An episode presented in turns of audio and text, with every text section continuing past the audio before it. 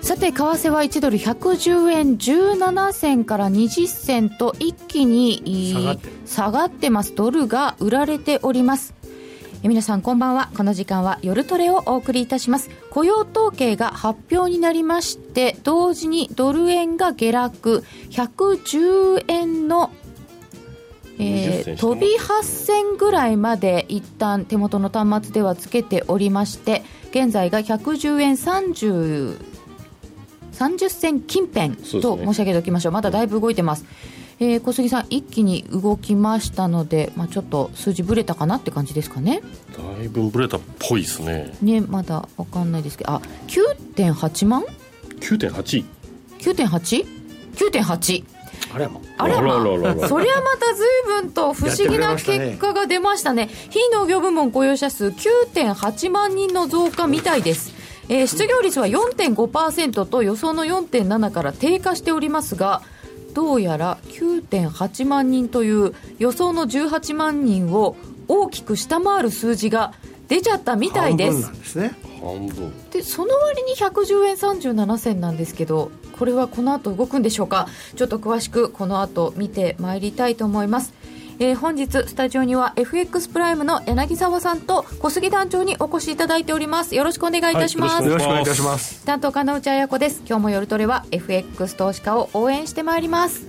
えー為替現在1ドル110円37銭から41銭とちょっと開いております。ユーロドルでは1.0648近辺となりましたどうやらアメリカの雇用統計非農業部門雇用者数は9.8万人の増加と大きく予想を下回ったようです、うん。えーこの後じっくり柳沢さんと小杉さんに伺ってまいります。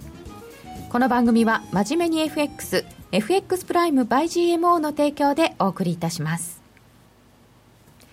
さて改めまして、えー現在1ドル110円40銭台の前半といったところになっております。えー先ほど雇用統計が発表になりまして同時にドンとドル売られまして110円飛び台まで入りました。今のところは110円40銭前後といった動きになっています。え非農業部門の雇用者数が9.8万人の増加と予想18万人の増加を大きく下回りました。前回は23.5万人の増加でした。えそして失業率は4.5%に低下。予想は4.7%前回は4.7%という数字でした、えちょっとだいぶ予想より悪い雇用者数で予想より良い失業率という格好でしょうか？不思議なまた不思議な数字が出てくれましたね、まあ、なんかトータルすると別に普通といういつものやつになったわけですかね、まあ、失業率は結構いい数字で。で労働参加率は変わってないんで4.5ってことは実際に本当に下がってるっていうことですよね、でにもかかわらず、えー事業者調査の方は弱いと、ひ農業分雇用者数は弱いということで、まあ、これはまあただイエレンさんはねもともともう10万人ぐらいでもういいんだって言ってるんで、あそうでしたね、うんですからまああんまり関係ないとは思うんですけどね。でもまあよまあ実際にこれが出るとちょっとびっくりしたと。うん、完全雇用っぽい状態ですよ、うんいうことなんですね、完全にやっぱりこ完全雇用状態が、まあ、ある程度こう確認されたっていう感じですかね。そして、えー、と平均時給前月比では0.2%、ということですから、これは予想予通り想通りですね、前年比も2.7なんで、全く予想通りですね。ですからまあちょっとこれじゃあまあ買う買う買うこともできないし、まあ、ちょっとまあこのままなんとなく重ったるい感じが続いちゃいそうな雰囲気ですけど、重ったるい感じ。はい、これ前月分とかもちょっとどうなんですかね。きっとまた出てくると思うので、えーお伝えしていきますけれども、えー今月分についてはちょっと悪い数字が出たということで一旦売りましたが、はい。小杉さんでもそれでも110円飛び台割らないんですね。割らないけど、ん。今日一日の値動き見てて、えーっと、一回下やり、やったじゃないですか。で、戻って、で、110円の50は日中割れなかったんですよね。4849。ここ割れてきて、一回下がって、また戻りかけたけど、そこが抵抗になってるから、多分ここトライですね。今日は。110円割れを。割れを試しに僕は僕だったらこう売りたいですね。売りたいですか？うん。うん。上値が重い。うん。上値が思った以上に重たいし今1分足僕見てるんですけど1分1分足の、えー、と陰線の本体部分の半分ぐらいしか今戻ってこないので、うんうんうんうん多分ここ5分10分ぐらいで多分100等円割れトライするんじゃないかなと。今日一日朝も見てて、うんなんかそんな感じでやってたんで私は今日はあの朝狼老人だったんですけどはい。お狼？老人。老人？はい。老人？もう老人ですから。狼少年ではなく。まあ中年中年というのもちょっとあれかなと思うんで。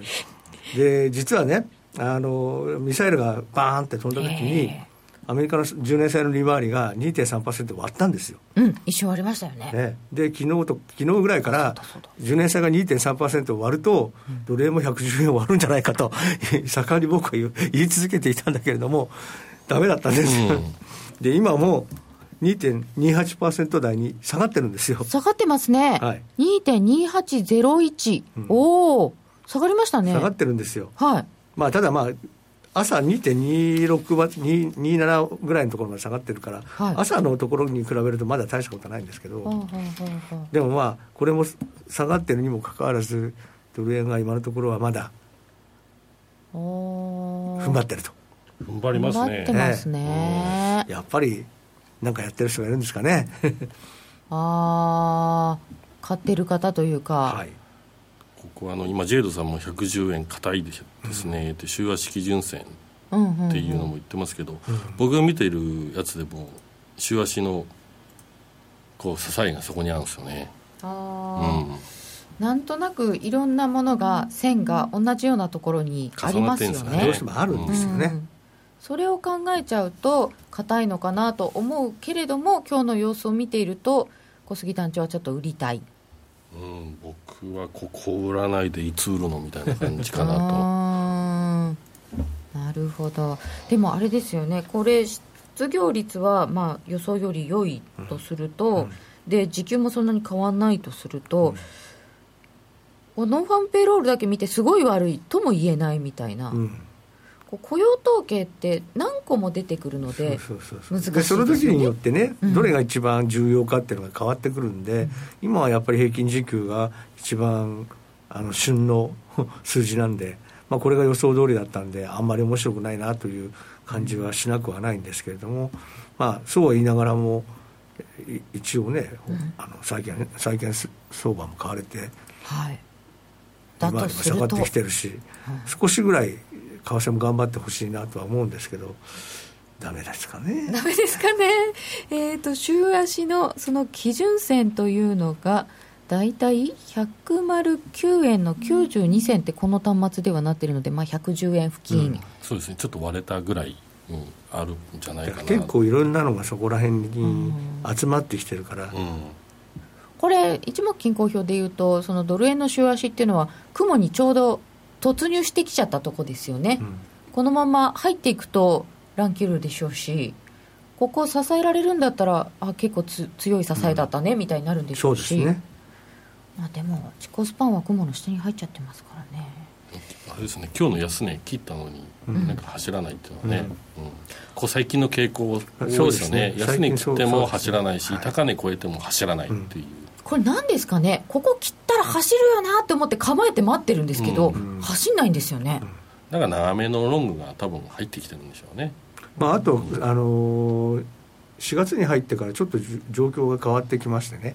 あの3月までは去年の12月ぐらいから今年の3月までは、はい。あの前の、あの年度だったんであの要はその去年の夏ぐらいに盛んに日本の投資家さん機関投資家さんが、うん。あのアメリカの国債を買いまくってたわけですよ、うんうん。日本の日本がマイナス金利になっちゃったんだって言って、はい。日本の国債が買えないからって言って、それでヨーロッパの国債の金利もい一緒になって下がっちゃったんで、もうアメリカの国債しかき金利があるものがありませんよとか言ってですね、で盛んに米国債とかボコボコ買ってたわけです。うん。でその時にはヘッジコストも結構高かったんだけど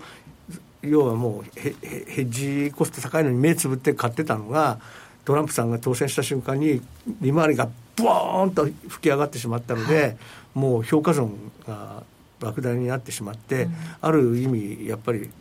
損切りしなければならないということで、うん、相当ですね去年の12月ぐらいからあの日本の機関投資家がアメリカの国債売ってたんですね。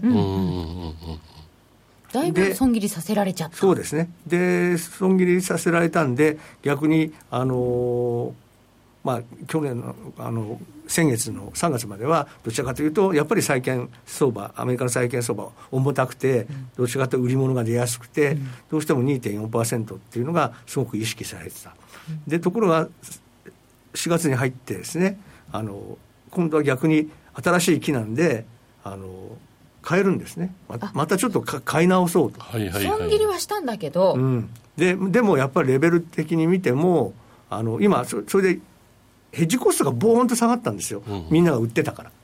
あそれによって下がったんですね。そうですね、売ったことによって、ヘッジコストの方も一緒なんで下がっちゃったんで、今であれば、新規に買ってヘッジつけても、十分ペイするような、そういうレベルになってるんで、どうも4月の1日から、1日は土曜日でしたから、4月の3日から、えー、急にですね、債券の利回りがガーッと下がったのの、まあ一旦は日本の機関投資家、特にまあ保険会社かなって言われてますけど、そのあたりがあの結構まとまった買いを入れたんじゃないかという話が出てます。ですからまあそういうのは、まあ、ヘッジ付きなんで、あんまり為替には影響がないとはいえ、まあ、一部はやっぱり為替オープンの部分もあるでしょうからね、そうなってくると、やっぱりそういう動きがある限りは、まあ、債券の利回りも下がるし、けどもドル円はなかなかやっぱり110円は、なんかそういう海外あるんで、なかなか割れないというですね。実需の動きが出てる、はいはい、やっぱり4月入りで変わるって結構あるんですか、ね、ありますね、はい。でなんかまああの債券し債券のマーケットっていうのはやっぱり本当に機関投資家がすべてなんで、うん、あの人たちっていうのはやっぱりその、まあ、期末が来るとそこではやっぱりあの動きが取れなくなるんですよね、うん、要はもう期末に備えてある程度の数字を固めなきゃいけないから期末が近づいてくると23か月前からあの新しいポジションは取りません、うん、で今持ってるポジションをどうしますか？どの辺に利益を着地させますか？っていう話をずっと会議して決めてるわけですよね、でその人たちが、まあ、債券相場を作ってるわけなんで、どうしてもそそういう人たちが動かないと、新規の買いって出てこないわけですね。で、ディーラーさんだけの世界だと、まあ、個人あの FX の個人投資家も同じですけど、買ったら売らなきゃだめですよね。うん売ったら買わなきゃいけない、ね、割と短期的にこう反対売買しますよね。ねであの債券の機関投資家っていうのは、一回買ったり売ったりしても、そこで結構、その後はちょっと持ってる。持ってるわけじゃないですか、だからそういう人たちの動きが出るか出ないかによって、だいぶですね、マーケットの予想が変わるということなんですね。これやっぱりそうすると、4月になってちょっと変わってきた、やっぱり米債投資は、なんか他に買うものないのでせざるを得ない人たちが。あのそれでねあの私あのこの間あの債券の運用の知り合いに聞いたんですよ、ええ、そしてやっぱりあのあのヨーロッパ債は今ねやっぱりフランスの選挙があるんでちょっと皆さんねあの利回りがちょっと跳ね上がったところは買いだって言ってもね、ちょっといいよっていう、ちょっといいよっていう感じなんですって。なんかやっぱり説明つけにくいんでしょうね、うん、なんかあった時にね。うん、で、ルペンさんが、ままあ、万が一って言ったら失礼だけど、ルペンさんがもし、あの、当選しちゃった場合？当選すると、やっぱり相当ね、ブレグジットと同じぐらいのインパクトがマーケットに起こりそうだから、そそれが分かってるにもかかわらず、なんで買ったんだというふうに、ね、上司につつかれると、ね、やっぱりみんな皆さん、あの言い訳ができないと。と米債買っとけばいいかなそれだったら米債の方がまだいいよという。うん。そんなような動きもあるのでなかなか割れないということもあるようですが、はいそうそう、ほうほう、柳沢さんの金利情報ありがたい。そうそう。こんばんは、110円耐えられるとは思いませんでした。すげえっすねっていただいてますけど、本当にね。耐えてますね。耐えてますよね。うん、いうか、あの、こう、下値、さっきも話しましたけど、下値切って、こう、順張りでいけばね、うん、ね、だといけば、こう、売っていくんでしょうけど、それなんか騙しに今なってますよね。一般投資家の方でよくあのセミナーなんかで騙しに引っかからない方法ありますかっていう話よく聞くじゃないですか、ね。これはまああの逆にね騙しをね利用しちゃえばね最近の相場においては。騙しを利用する。利用する。なんかもう突っ込んだところはもう目つぶって買うとか、だ本当順張りがやりにくい？やりにくい相場ですね、うん、ってことは逆張りすればいいんですか？そうです。ですか？下で買って、うん、上で売る、うん、あの結局あの今、特にここ1か月ぐらいあの、ドル円に関しては、オプションのボラティリティが結構下がっちゃってるんですよ。はい、でやっぱりそこそれっていうのが何を意味するかっていうと、日中の値幅があの、まあ、小さくなるっていうこともあるけれども、あの結局、上がったり下がったりで、あんまりトレンドが出ないっていうこともですね、ある程度は示しているということで。そう考えるとですねやっぱり逆そのオプションのボラティリティが低い時っていうのはまあ 日中の値幅がもうあるので逆張りで日ばかりで逆張ってれば、まあ、そんなにあのダメージはないよみたいなそういうふうに考えてもいいと思います。じゃあもう今は割り切って短期で、もう逆張りで、ちっちゃい幅でもいいから、もう早めにリグっていくみたいな作戦の方が。そうです、もう今はもう完全に短期トレードの方がいいと思います。うん、であのまあ、私もあの最近あのあのうちのお客様向けのセミナーなんかでも申し上げてるんですけど毎月ですねその市場のイベント毎月いろんなイベントが結構大きなイベントがあってそうするとそのイベントによってを見てですねマーケットがそのなんかドル買いだとかドル売りだとかいうテーマを考えて動き始めるんですけどその月によってですねそのドル買いのイベントなのかドル売りのイベントがこう変わるんですよ。コロコロ変わりますよね。コロコロ毎月変わるんですよ、うん。うん、でそういうふうに考えていくとドル買いのトレンドが3か月とか続くっていうふうな予想がね、立てにくいんですね。本当に毎月毎月何かしらありますもんね、はい、4月はフランスの選挙でしょうし、で、ね。はい、その前に今回もこの日中首脳会談とかがわって出てきてしまいましたので、あ米中だ、はい、首脳会談とか出てきちゃったので、これについても皆様からたくさんなんかコメントをいただいてるみたいなので、ちょっとそちらも伺っていきましょう。えー、10年債、このまま引けるとネックライン割れで週足ダブルトップ完成ですね、うん、あ10年債がね、最近はドル円よりランド見てます、ランド動きましたね。おこれ、個人投資家の方々の興味のなかなか大きいところですか、うん、かなり、あれじゃないですかね、損切りが多かったと思いますね、うんうんうん、びっくりするぐらい。うん、妻大統領って、もともと結構、疑惑付きの方ですよね。うんうんでこれででもまあ人事をもう更迭とかしちゃって、うん、ちょっとしばらくどうなるんですかね、ここからが。どうなるんですか、まあ、まあ、とりあえず、なんかでもあれですよね、うん、あのズマ大統領をあのに反ズマ運動みたいなデモが起こってるんですよね、確か、長で。ですから結構なんかその辺がこうどの程度騒ぎになるかっていうのが今のところまだわからないから、でもその辺が結構ねあのただそうは言ったってそんなことでやめるような人だとはとても思えないから、結構そのまま居座ってですね今のなんかちょっと嫌な状況が続くのかなっていう気もしなくはないですね。そうするとなかなか安定はしないんですけどね。あとね、長ランドはちょっと問題なのは、なんかそのやっぱり金利を少し下げたがってるとかっていう、うん、なんかそんな説もあるんですね。で、あのああいう通貨って金利下がるとやっぱり売られちゃうんですよね。その辺はちょっと手がけにくいかもしれませんが、今は注目の裏主役と言われてるそうそう。通貨ではありましたね。多分今落ちてこうモニョモニョしてるじゃないですか、はい、多分個人投資家また買って、ね、買ってきてますよ、うん、うん、だからちょっと怖いですよね。まあ、うん、でもあのなんかあの新興国通貨の投資ってでもそういうバーって下がった時がやっぱり買い場なんで場ですもんね、うん、そういうちょっと長めで見れば、うん。やっぱりあの普段買う買う金利が高いからって言って普段のところで買うと何かあった時にドーンと落とされるんで、それだったらもうドーンと落ちたところを買っとけば、そこからドーンと落ちることっていうのはまあ次しばらくはないんでね。しばらくは。うん。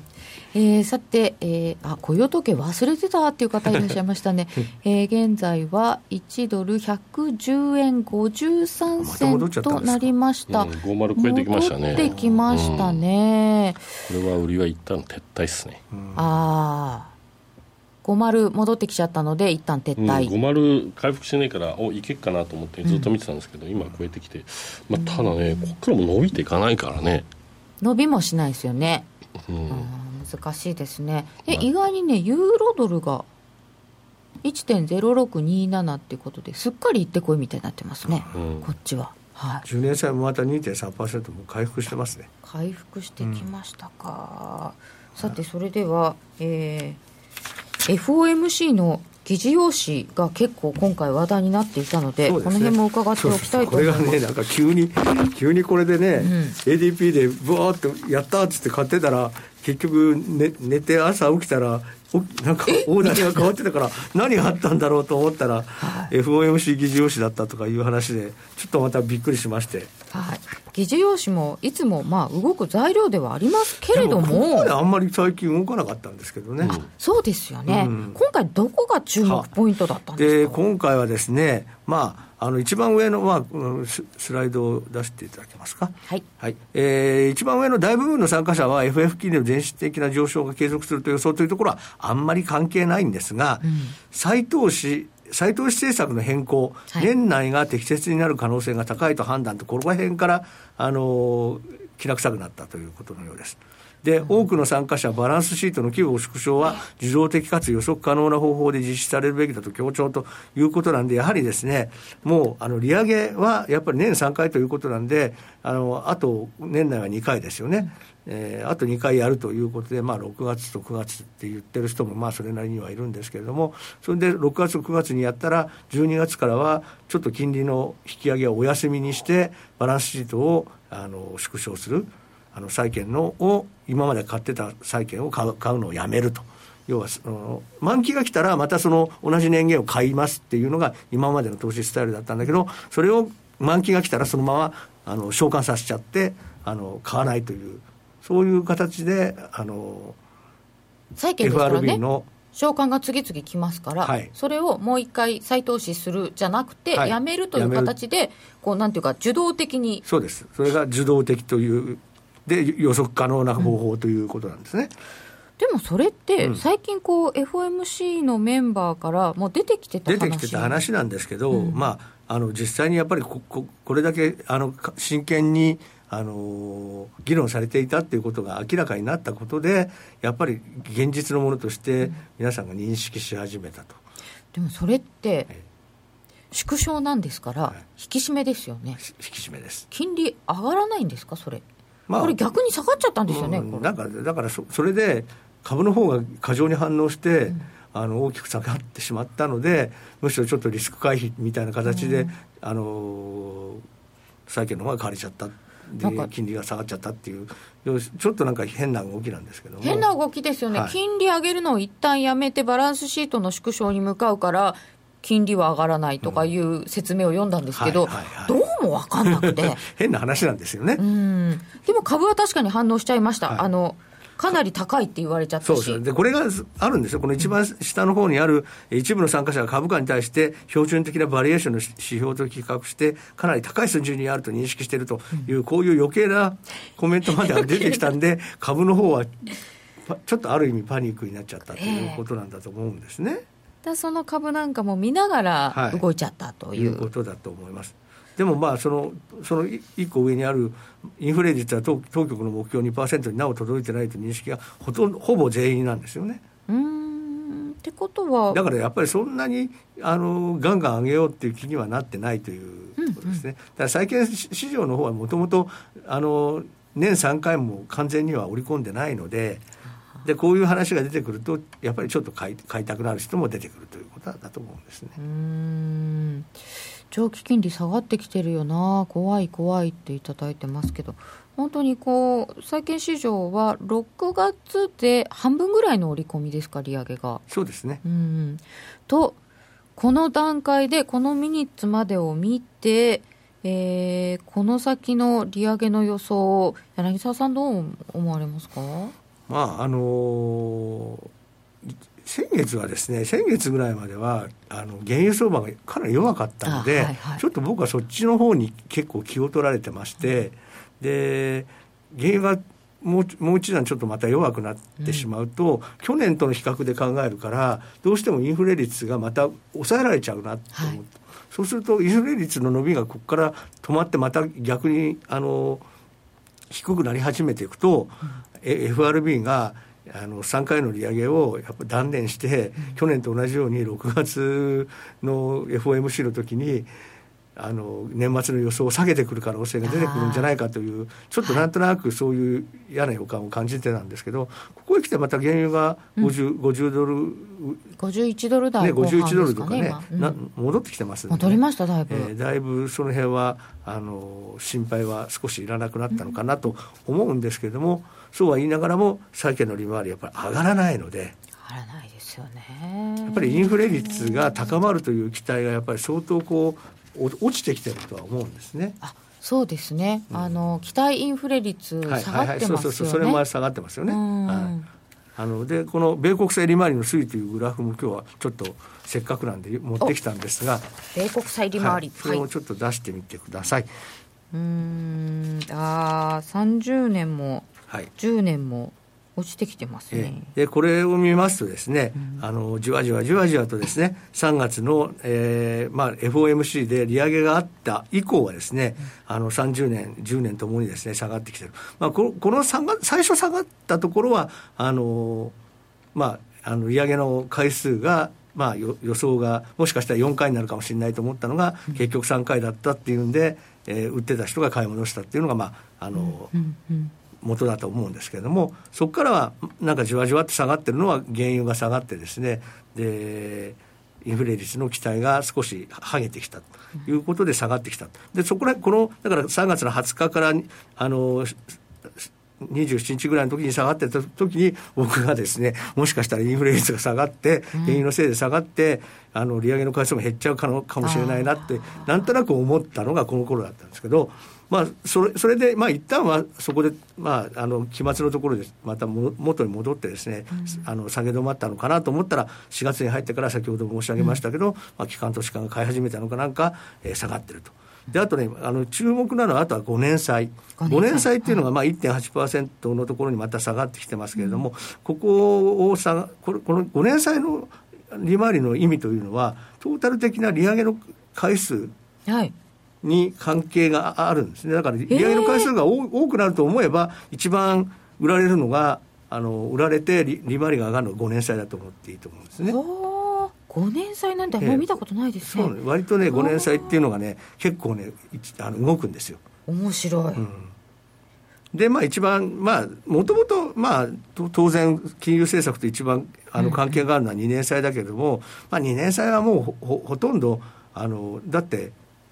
来年、再来年で終わりの債券じゃないですか。ああそうですねそうすると、まあ、結局、今年あと2回、来年あと3回ぐらいで考えてくると、大体まあこの辺かなみたいなところから大きくは動けないんで、まあ、あんまり動かないですよね、そういう意味ではね。という意味では、まあ、10年じゃ長すぎて、うん、2年だともう終わっちゃうので、はいはい、5年歳ぐらいのところで、一番よく動くということですね。合計。10年から30年、まあ、30年は完全にどちらかというと、インフレ率との絡みで動くと思ってください。で10年債は、まあ、インフレ率もあるけれども、まあ、そういう利上げとか、うん、そういうあとはマーケットのセンチメントとかっていうのが、うん、まあ、一番、まあ、反映されているということなんで、まあ、そういう意味では10年債が為替と影響あのドル円と関係が一番深いというのは分かるんですけれどもね。うんうん。そういうふうにですね債券の、まあ、ある程度こう年限にごとの特徴みたいなものを、まあ、少し、えー、考え考えていただくとですね、まあ、ちょっと面白いのかな面白いですね、うんあと5年債っていうと、5年ぐらいっていうと、自動車ローンがこれぐらいっていうイメージがありますね。はいはい、そうですね。これが上がった時に、やっぱりちょっとなんか、自動車ローンきつくなってるんだなそうですね。だからまあ、そういう意味でね、ここ2か月ぐらい、自動車の販売があの落ち込み始めてますから、その辺はやっぱり5年の利回りが上がってたのが、やっぱり影響あるのかもしれないですね。面白いですね。担保の人に元担保の人にちょっと話を聞いたら、はいはい5年債ぐらいまでは銀行の人たちも、うん、銀行の定期預金って5年とかぐらいまでだから、はいはい、5年債が守備範囲なんだけど、なんか20年とかまで来ると、担保の人は俺たちの守備範囲だぞって思うってそういうことなんです。面白いです、ね、あのまあ、今はねもう日本の国債ってほとんど日銀が買い占めちゃってるから、うん、あのあまり面白くないんですけどもともとはあの3年とか5年ぐらいのあの債券っていうのは、一番持ってるのは銀行そうなんですね、そうすると、今のこの5年金利の状況なんかを見ると、トータル的に利上げ回数、そんなにいっぱいになると思ってませんよね。なってないですね。ですから、まあ、1.8までしか上がらないわけですからね。そしてバランスシートはあ今年中にももう縮小始める、再投資はやめる、うん。うん、これってじゃあ、そんなにこう金利が上がる要因とか、ドル円買う要因にはならないんですね？いや、金利が上がる要因にはなると思います、実際に、実際に始めれば。動き始めるまでは、まだ検討している段階だし、であとは要はそのやり方もその受動的っていう、その再投資をしないっていうだけであれば、要は自然な引き締めですよね、それで昨日ウィリアムズ・サンフランシスコ連議総裁が、そのことに関して、5年ぐらいかけてゆっくりとバランスシートを半分にするっていう言い方をしてましたよね。だから要は非常にこうマーケットに大きな影響を与えないような方法でやりますよっていうことを宣言してるんですね。だからそういう意味で逆に債券相場があまり嫌気をしないっていうことなんじゃないかと思います。緩やかなんだね、大丈夫だって思ってるなとは思ったんですけど、はい、そうか、それ、ドル買われないってことですね。まあ、そういうことですね。あと言っている間に、でも、ドル完全に戻しました、110円の77銭ぐらいまであって、今、110円66銭近辺、発表があって、ゴンと下がる前の水準よりちょっと上にいますよ。8時の高値、6時の高値よりも上だから、ちょっと切り上げてる感じですよ、小杉さん、これ、どうですかね？両方ともね、高安やっちゃって、うん、22時台から、まあ、若干もう一回下試すような展開になりなるのかもしれないですけど、個人投資家、投資お客様、動きづらいですよね、ね。これね、やれないよね、この速さだとね。うん、だから小杉さんがちょっと下攻めたいなって言って戻してきたから撤退っておっしゃってましたけど、うん、そのまま土天買いみたいな方もいらっしゃったのかも。なかなかこう個人投資家の方って土天ってあんまりこうできないんですよね。ああ、うん、なるほどね。こうもう一回やられてしまう可能性あるじゃないですか、うん。こう往復ビンタ。ハモっちゃった。そうそう往復ビンタでハモるの嫌ですね。ねこれ食らうとねちょっとねこうくるんで、ダメージ大きいですね。ねまあ、あの、もちろん、やられ、金額やられるのもそうなんですけど、うん、こう、心理的にね、くるんで、なかなかそこいけないんですよ。ただこれできてくると、結構ね、利益が乗りやすくなってくるそうですか。なかなか難しいですね。やっぱりあの、小杉さんのほら、最近のお客さんで、かなり儲かってるお客さんが多いじゃないですか。そうですね。うん、やっぱりそういう人っていうのはやっぱそういう感じなんですか？もうあのもう土点も土点も当たり前ですね、うん、フリーズしてますって書き込んでいただいている方いらっしゃるんですけどそれは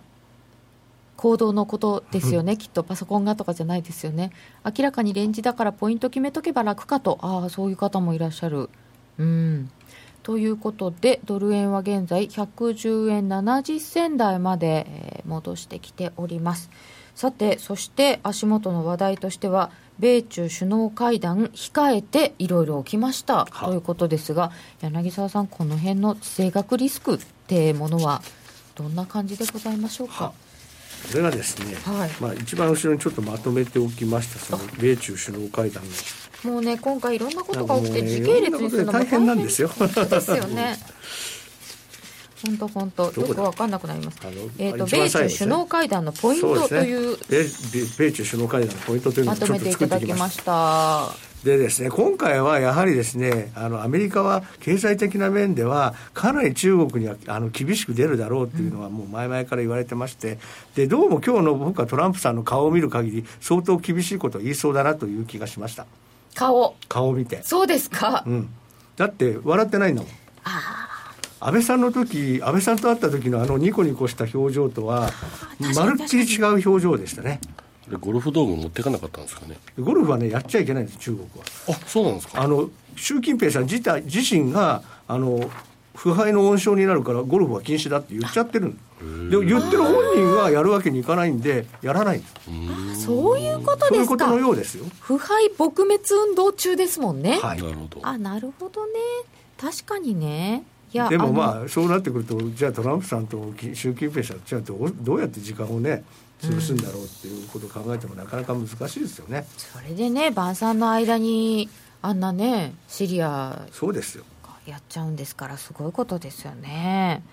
でまああのまあ、とりあえずですね、金融サービス、テクノロジー、エンターテインメントなどの分野における外資参入の強化を要請すると。要はですね、今あのそあのその3番目のですね中国あ米国企業は中国で現在締め出されている業界に中国企業を投資するのを阻止するという、まあ、この辺とペアなんですけれども、はあ、要は今までの中国の姿勢っていうのはですねやっぱりずるくてですね私はずっとずるいと思ってた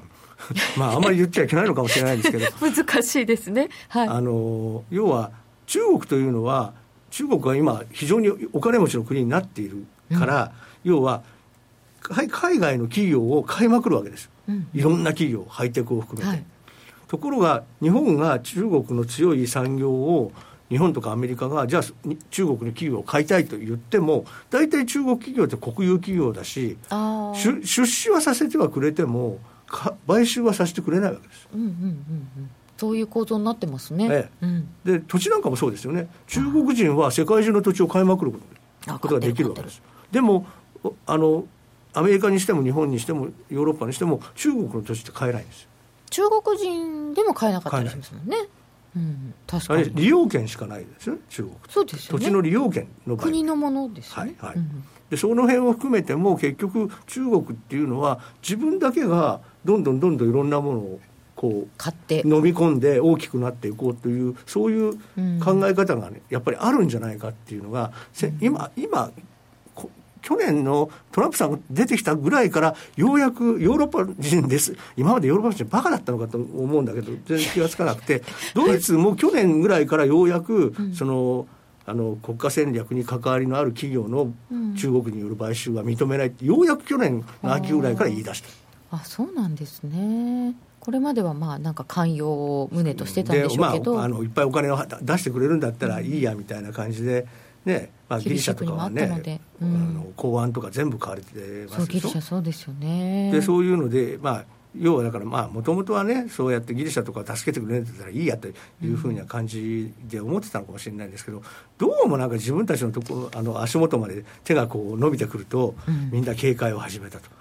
いうことなんだと思います。ですから、まあ、あのあのハリウッドの映画会社なんかも一部あの中国企業が買収したところがあったりしますよね、そういうことに対してもやっぱりアメリカでも少し警戒心が強まってる。だからまあまるで大昔の話で日本があのロックフェラーセンターの三菱地所が買ってから日本日本叩きが強くなったっていうことがありましたでしょ。でそれと同じようなことがついに中国に対してもアメリカの方で動きが出てきたのかなっていう、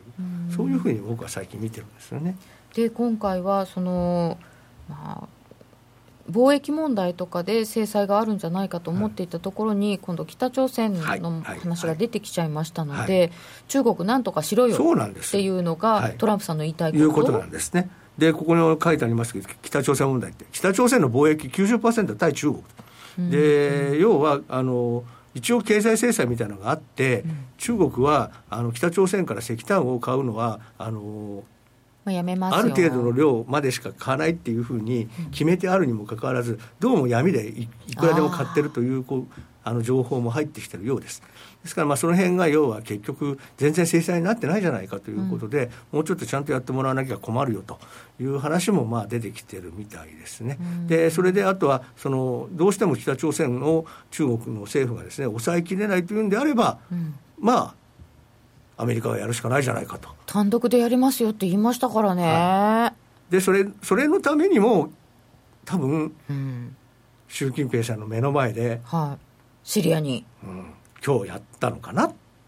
こうなんていうか次はっていう話ですか？はい。次はどどこでだと思う？分かるよね？っていう。っていう？うん、も本当、でも今回、このシリアは対ロシアもちょっと悪化するんじゃないかみたいなのがあって、まあね、でもそれは、トランプさん自体は、自身はちょっとやっぱりあのプーチンさんと仲良くしたかったのかもしれないけれども、共和党、アメリカの共和党はもともとロシア嫌い、ソ連嫌いっていうのが、もうそうですね。もう山のようにいますから、うんうん、だから別にそそこはねやっぱりある程度涙を飲んだのかな。でそこで昨日バノンさんかなんかがそのあの、安全安全保障担当から外されたじゃないですか、うん、あの辺もだからやっぱりそのロシアとはまあある程度こう一線をこう引いても仕方がないっていうことを共和党のまあ首脳部があの見せてきてるっていうふうに考えれば、まあ、なんとなく自然なのかなちょっと布石がね打たれていたような感じはあったんですかね、うん、そういう感じだと思います。さてそうすると米中首脳会談が行われてその影響っていうのはえー、為替にはどういうふうに出てただですね、やっぱりこの北朝鮮の問題、それから、まあ、あの中国のその、まあ、内需主導経済への転換を求めるとかですね、うん、そういうことをやっていく過程を、まあ、これから要は、まあ、要はやれって言ってもすぐできるものとできないものがありますから、はい、まあ、ある程度よ、時間的なあの余裕を与えないとできることもできないので、多分今回は為替操作国にいてはやらないと思います。うんで多分今回いろんなことを中国にやってほしいということを言う、まあ、まあ中国の側もアメリカに対してなんかいろんなことをあの言ってくるだろうと思いますけど、まあ、そのお互いに言われたことをどの程度できるかということを、まあ、これから3か月とか半年をかけてですね、うん、まあ、実績を見せていくっていう段階に、まあ、これから入っていくのかなじゃあ、為替操作国認定されるかとか結構気にしてましたけど、はい、それはなさそう。今回はないと思います。で、これからしばらく時間をかけて見ていくという、そういうことだと思いますね。はい、分かりました。えー、ではこの後そのトランプさんの政策についてや4月相場の展望はまたこの後のコーナーで伺ってまいりたいと思います。ではここでお知らせです。約定力で選ぶなら FX プライム by GMO レートが大きく滑って負けてしまったシステムダウンで決済できず損失が出たなどのご経験がある方は FX プライム by GMO のご利用を検討してください。FX プライム by GMO では数多くの勝ち組トレーダーが認める約定力と落ちないサーバで安心してお取引いただけます。FX プライム by GMO のホームページでは勝ち組トレーダーのインタビュー記事を公開中。勝ち組たちの取引手法を学びたいという方は、真面目に FX で検索を。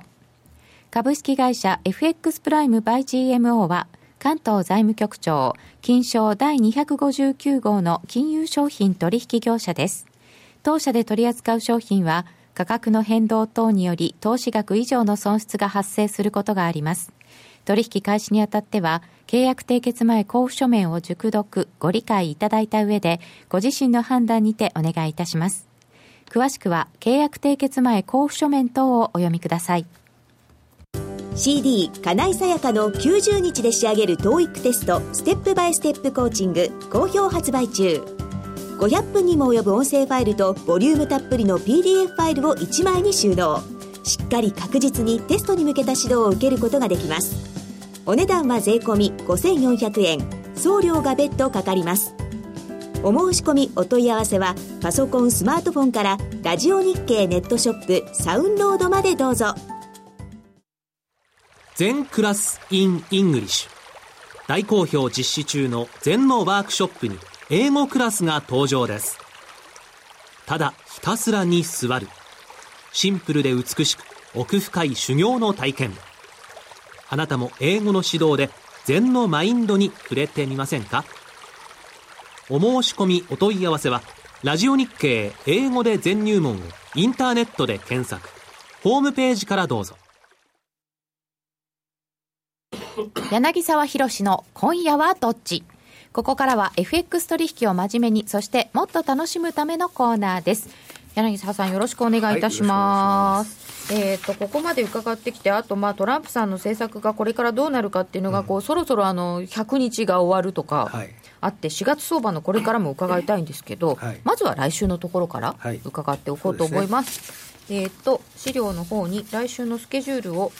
まとめていただきました。はいまあ、来週はですね実はもう週の後半がですね金曜日からがイースターで、ヨーロッパとか、まあ、オーストラリアとかシンガポールを含めてみんなお休みなんですね。これイースターって結構みんな休むもんですか？休みますクリスマスの次みたいな？次に大きな休みです、うん、ああ結構重要、ね、ヨーロッパ人は、まあ、アメリカ人はそうでもないのか分かんないですけど僕はアメリカの銀行行ったことがないんで分かんないんですけどヨーロッパは？ヨーロッパの銀行はどこの国の銀行もみんなイースターとクリスマスはお休みです。へえじゃあ人いないと思った方がいいですねここ。いないです。あ薄くなるんだ。ええもうほとんどいないですね、ロンドン市場はもう実際に14日と、えー、17日、はい、2日間お休みですよね、ヨーロッパのあのフランフランクフルトとかあっちの方もお休みなんで、まあ、要4連休、でもまあ大体、あのその前後前後のね、2日とかもみんな休んじゃうんで、うん、そういう意味では今来週はもう水曜日ぐらいから、うん、あの事実上もうヨーロッパ市場はお休みみたいな動きになっちゃうと思うんですけどね。じゃあそれまでの間になんか手締まったり何したりもあるんでしょうかね。ですからね、だからむしろ、まあ、今のあのドル円がまずこう急急激に買い戻されてるというのも見てもですね、どちらかというと、やっぱりもうそろそろ、なんか早い手締まいが、なんか、うん、なんか始まったのかなっていう。ちょっと手締まっちゃいたいよ的な買い戻しとかをしたいかなっていう。うんはい、110円の95銭ですね。うん、あ111円トライかなみたいな状況になってきましたよ。なんかもう雇用統計のこの非農業分雇用者数っていうのは、なんかどうでもいいっていうか、何なんでしょうか、先月は良かったのに、結局売られて、今月は悪かったのに買われて、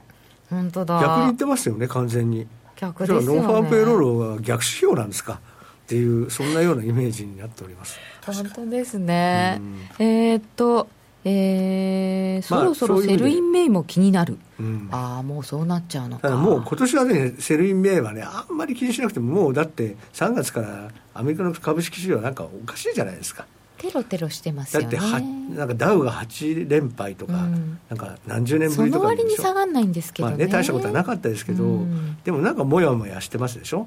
だから要は気持ちよく上がってると sell in May とか気にしなきゃいけないんですけど、うんうん、こうやってもやもやしてるとなんかね sell in May とか言ってもねもうもうそんなには、うん、急落とかの心配はちょっとないと思いますけどね。まあ、だからまあそこにはやっぱりだからその地政学上のリスクであるとか、うん、そのフランスの大統領選挙だとか、うん。うん、そういうなんかちょっと違うところからブラックスワンが飛んでくるかどうかということが、まあ、ちょっと影響するっていうかですね。とイースター控えの来週は、でも引き続きドル円注目ですか、まあ、そうですね、まあ、イースターの前までは、うん、まあ、イレンさんの講演がまあ10日にもありますし、うん、でまあ、ヨーロッパお休みの日にアメリカでは CPI と小売売上も発表になるし、ね、こんなようなものがあってですね薄いと薄いですから、うん、逆に薄いところでなんか変なポジション調整が入ると変に動くということもまあなきにしもあらずですかね。そうですか。じゃあこの辺はちょっと気をつけながらですね、はい、来週の予定を見ながら小杉さんはどんな戦略ですか？僕は基本的にドル円はもう戻り売りとしか見てないので、うん。うん、やっぱりドル円勝負ですか？ドル円ショートで 5分15分足ぐらいでまあ、ロングにしたりショートにしたりって感じなんでしょうかね。ユーロ絡みとかよりはドルドル円で。やっぱりあのドル円の値動き見てると他の通貨見てるなんか分かりやすいような気がしますね。なんか日中なんか見てるとね中値に向けて買った上がったり下がったりするしそれ取るだけでもね結構取れますしね。えー、小杉さんは勝ち組トレーダーさんのお話を随分聞いてらっしゃるわけですけれども。基本的にあの 当社であのスキャルやってる人たちっていうのはあのドル円を中心にやってる方がやっぱ多くてで当社のお客様のもう90%以上のお客様はドル円のトレードなんですよ。だとすると。でその人たちの取引の仕方を見てるとやっぱり8時9時ぐらいに、うん、まあ、朝の出てきて10時台までいてまた夕方まで出てこないとか。ああ中年ところやってあとまたヨーロッパタイム入ったみたいなところでよく動きますもんね。そうそうう。んそういう時間帯なんかも使いつつ。はい勝ち組トレーダーさんのお話は先ほどもお知らせいたしましたが、えー、FX プライム by GMO のホームページでインタビュー記事を公開中です。さて戻りまして来週はそうするとちょっといろいろ気になるけどイースターがあるよというところでしたけれども、うん、それを超えて、ね。はい、ちょっと4月相場っていうのを伺ってみたいんですけど、はい、さっき、まあ、あのセルインメも気になってきちゃうよっていうことなんですけど、はい、どうですか？4月っていうのはこの先。うん。まあ、ですから、まあ、これがあの来週は、まあ、イースターが終わると、ええ、いよいよ注目はフランスの選挙ですね。ですよね。うん、フランスの選挙。はい。でも、うん、そそんなに心配をしてもしょうがないじゃないですか、これ。そういうことですね、うん、ただ要はなんかこの間ロシアでテロが起こったりしたんで、えー、あありました、ね、そういうのが起こるとちょっとだけ、うん、ま、あのルペンさんのあの人気が少し高まったとか高まらないとかっていう話もちょろちょろとは流れていますから、うんうんうん、もしもそれがロシアじゃなくて、はい。もうちょっとヨーロッパの中心地で万が一ねなんかあればわからないよみたいな話にもつながってくるのでちょっと怖いですよね。ね、何かあるごとにまた、で世論調査は当てにならないんだよってトランプさんの時にみんな言ったんですけど、はい。今でもその、えー、とルペンさんの支持率が上がった、下がったって言って、ちょっと動いたりしてますよね。そうですね。うん。ですからまああのーまあね大えーわかんないです。まあ材料が欲しいんですよねうん。繰り返すね。ただねユあー。ー、ユーロはどっちにしても、なんかう動きが鈍いですね、さっき小杉が言ってましたけど、あのどうもね、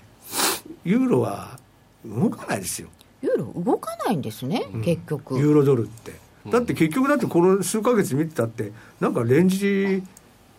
300ポイントぐらいのレンジの中に入ってません、ずっと、そうなん上がったり下がったりしてるだけで。そうなんですよね。なんか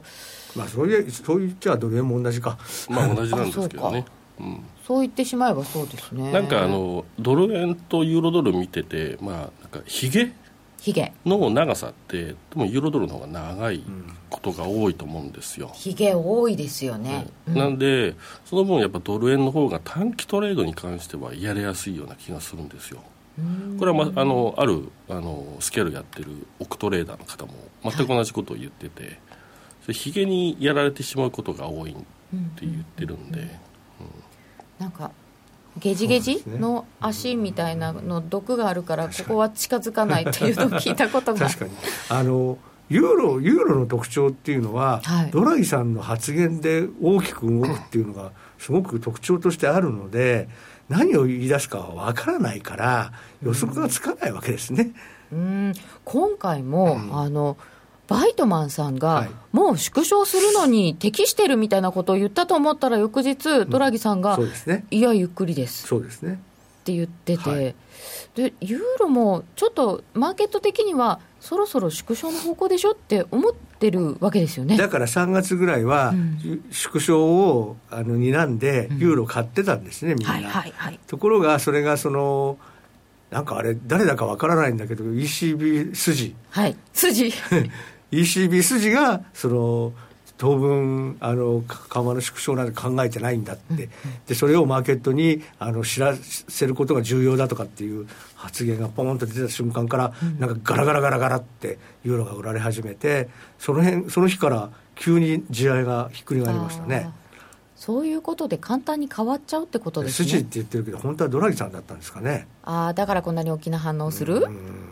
という気がしました。ドラギさんへの感濃度は高いってことですね非常に高いです。あの去年ね、あのセミナーの前にそのドル円が動い動いた理由、はいユーロドルが動いた理由っていうのをこうその調べたんですけど、去年まあ今年はそうではないんですけど、去年の場合はドル円はね日銀だったんですよ。はい一番動いたのは日銀。大体まあマイナス金利とかをやるから。逆にいっちゃうって言ってしかもサプライズ好きで。そうそうそうで大体日銀の日に何かやらないと何もやらないってバーンと下がって何かやってもこんなの大したことないってバーンと下がってっていうね。そういうのが去年のドル円。毎回でしたね。ね、でユーロはユーロで逆にドラギさんが何か言うとわーっと売られてっていうね。ん。でそういうのがまあ結構多くてあのユーロに関してはまあ今年も多分同じことになりそうですね。ああ発言に注意。えこの発言は予測できないんですけど、ええ。まあ、あの ECB があるとかいう時は別ですけど、は指標トレードってあるじゃないですか、はい。すねこれまで雇用統計の日とかは、うん。あまり無理してポジション持たないようにしましょうねって言ってきたんですけど、まあ、雇用統計は分かりにくいし動き大きいし、でもどうですか？他の指標とかについてのトレードっていうのは。あのーた単体のとあの指標がポーンと出る日、はい。でそれもしかも注目度が高い。っていうか、まあ、来週であればこの14日の CPI と小売売上とか、まあ、同じ日に出るんですけど、もしも両方とも強かったりすればええ。当然ドルが買われますからこういう日はですね狙い目なんですね。素直ですよね。小売売上だったらよかったら良い。はい。なんかあの雇用統計って失業率はいいんだけどとか。そうなんです